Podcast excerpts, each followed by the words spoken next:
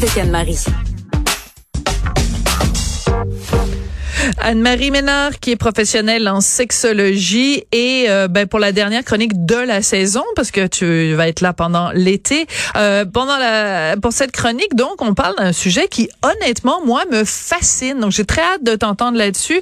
Les chirurgies esthétiques des organes génitaux. Donc, euh, bon, on peut soit se faire augmenter les lèvres d'en haut, mais on peut aussi se faire modifier les lèvres d'en bas. Exactement.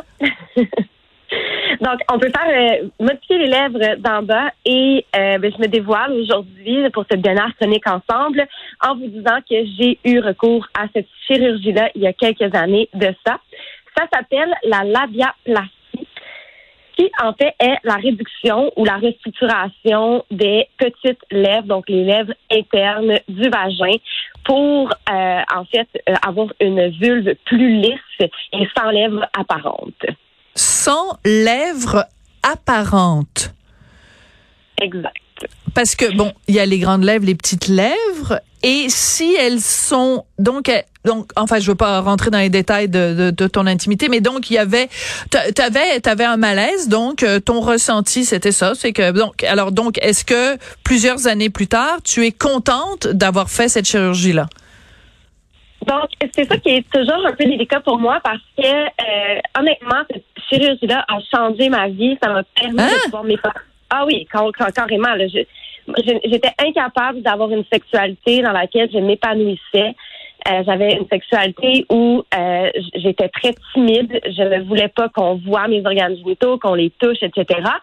Et je sais que je suis pas tout seule là-dedans parce que j'en ai déjà parlé sur mes réseaux sociaux. Oui. Et j'ai énormément de questions. J'ai fait des podcasts sur le sujet euh, à travers différentes plateformes et je ne suis pas tout seule. Ok, il y a hmm. vraiment, vraiment, il y a vraiment beaucoup de femmes qui ont recours à cette chirurgie-là. Puis, on va se le dire là, on fait ça pour soi. Là. Il y a oui. personne qui peut le savoir si je le dis pas. Là.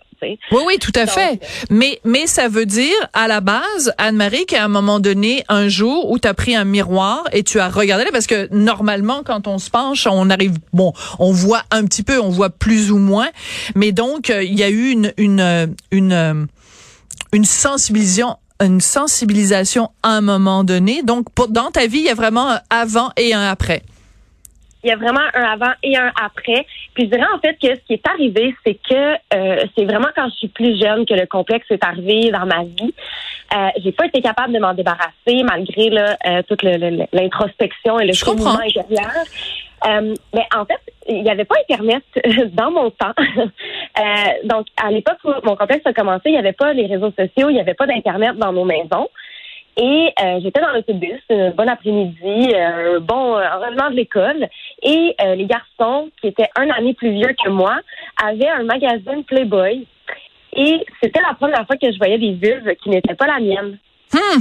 Et elles étaient toutes pareilles, mais très différentes de la mienne. Et donc, euh, quand je suis arrivée à la maison, j'ai dit à ma mère, je pense que je suis pas normale. Euh, j'ai vu des vulves euh, dans un magazine et euh, je, je ressemble pas à ça parce que mes petites lèvres dépassent. Et je suis allée chez mon médecin de famille qui m'a dit non, moi j'ai jamais vu ça. Ah ouais. Alors que c'est scandaleux parce que la majorité des femmes ont les petites lèvres, les lèvres internes qui dépassent en fait. Et il y a beaucoup de sensibilisation sur Internet, sur les réseaux sociaux à cet effet-là. Il y a des pages complètes, dont Vulva Gallery, ça s'appelle. Elle dessine des vraies vulves euh, pour montrer en fait qu'on est vraiment ben oui différemment. Ben non, mais c'est ben non, c'est ça. Ben, je, veux dire, je peux pas dire que j'en ai vu des tonnes et des tonnes dans ma vie là. mais disons, j'ai pas, j'en ai pas admiré une panoplie dans ma vie.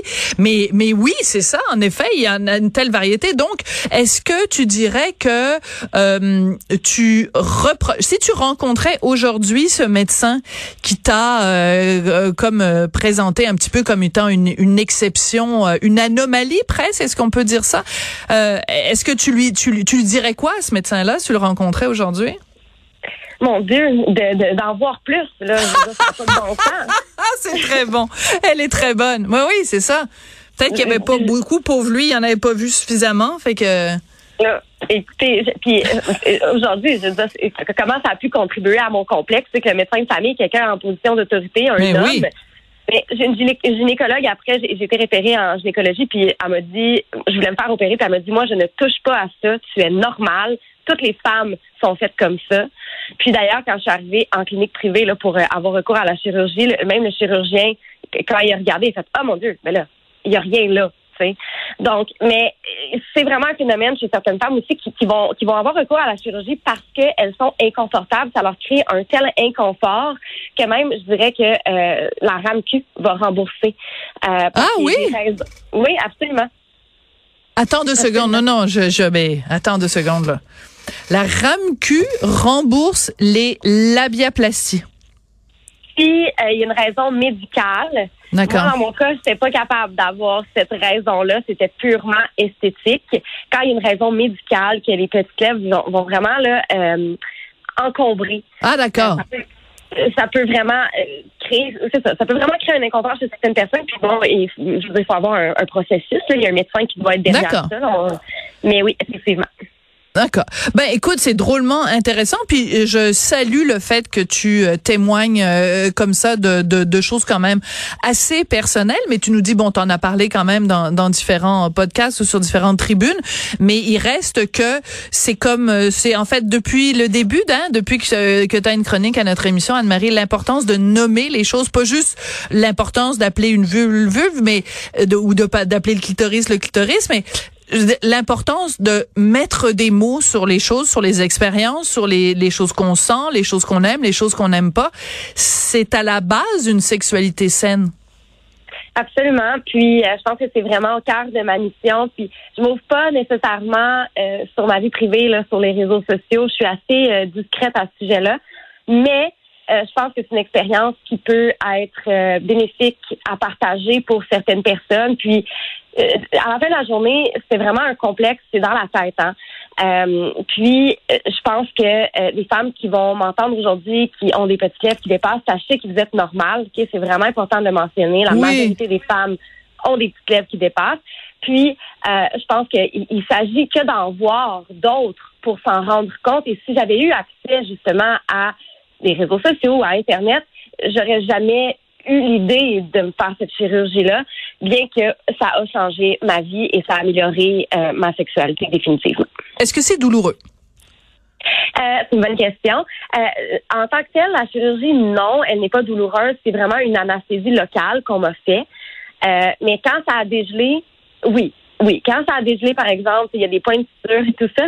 donc, oui, ça, ça, ça c'était pas agréable. Euh, puis moi, en plus, je réagis fort à tout dans la vie. Là, quand que j'ai pris des médicaments, peu importe, je réagis fort. Mais il y a des gens qui vont travailler le lendemain. Là. OK. Ben, mm, D'accord. Ben écoute, moi je trouve que c'est extrêmement important de, de parler de ça. Euh, il nous reste comme une minute, euh, vraiment une minute pour parler du scrotox, qui est une modification esthétique chez les hommes. Donc c'est le scrotum. Exactement. Donc, on combine scrotum et Botox, une procédure ah! qui gagne en popularité chez les hommes. J'avais jamais entendu parler de ça, euh, mais j'ai trouvé ça intéressant. C'est des injections de Botox dans le scrotum qui, puis le principal bénéfice en fait, c'est d'avoir une apparence plus lisse, d'atténuer les ridules du scrotum et de suer moins de cet endroit. Ben, écoute, on aura tout appris, tout su. Euh, je te remercie pour ces euh, nombreuses chroniques, Anne-Marie. C'est extrêmement important, intéressant, passionnant. J'ai appris plein de choses, certaines choses que j'ai mises en application. Je te dirai pas oh. lesquelles. Anne-Marie Ménard, ça a été une super belle saison. Tu es professionnelle en sexologie. Merci beaucoup, puis je te souhaite un super bel été. C'est un honneur, un grand plaisir. Merci.